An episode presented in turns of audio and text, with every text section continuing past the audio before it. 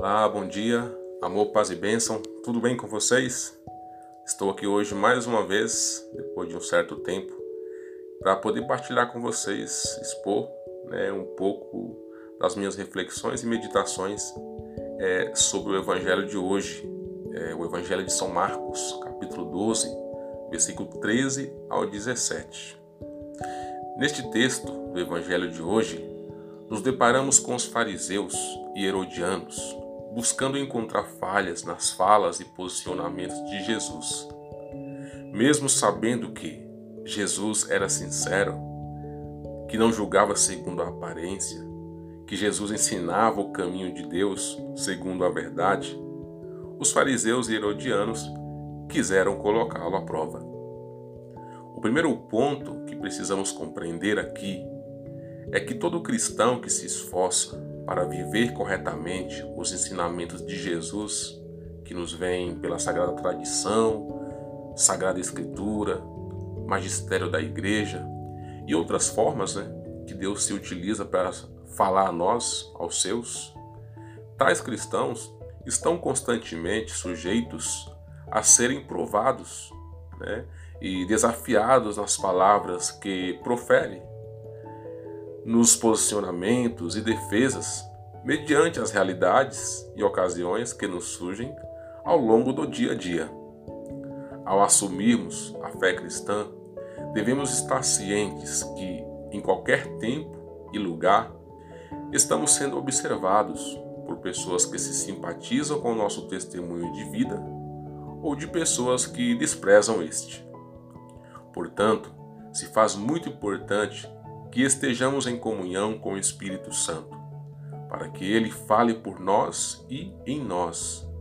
Ele é o nosso defensor mediante as críticas desconstrutivas dos homens, zombarias, menosprezos e perseguições diversas que passamos ao longo da nossa caminhada pelas causas de Cristo.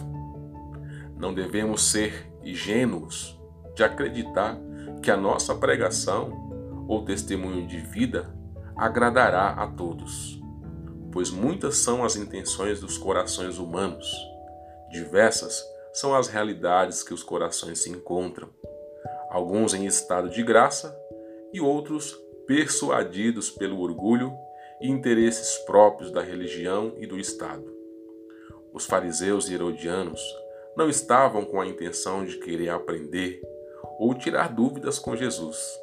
Os interesses deles era armar uma cilada para Jesus, de modo a encontrar nele uma falta que pudesse levá-lo ao tribunal para ser julgado. Os fariseus e herodianos estavam persuadidos pelo orgulho e inveja da ciência e, a autoridade dos ensinamentos de Jesus.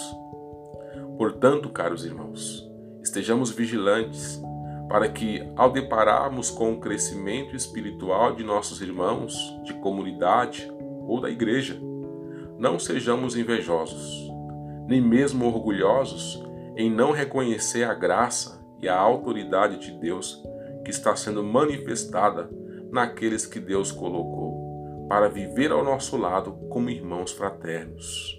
Antes, alegremos-nos e demos o devido apoio aos nossos irmãos por ocasião da graça de Deus que está sendo manifestada sobre eles.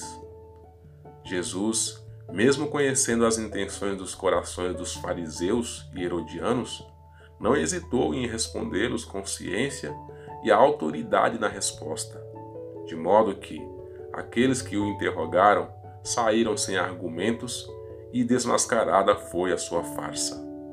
Assim também nós, devemos sempre buscar estar vigilantes, atentos e em comunhão com Deus, pois nunca saberemos o momento em que seremos desafiados no contexto da nossa fé.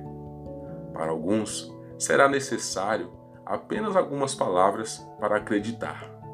Outros necessitarão ver em nós aquelas ações que evidenciam a coerência das nossas palavras.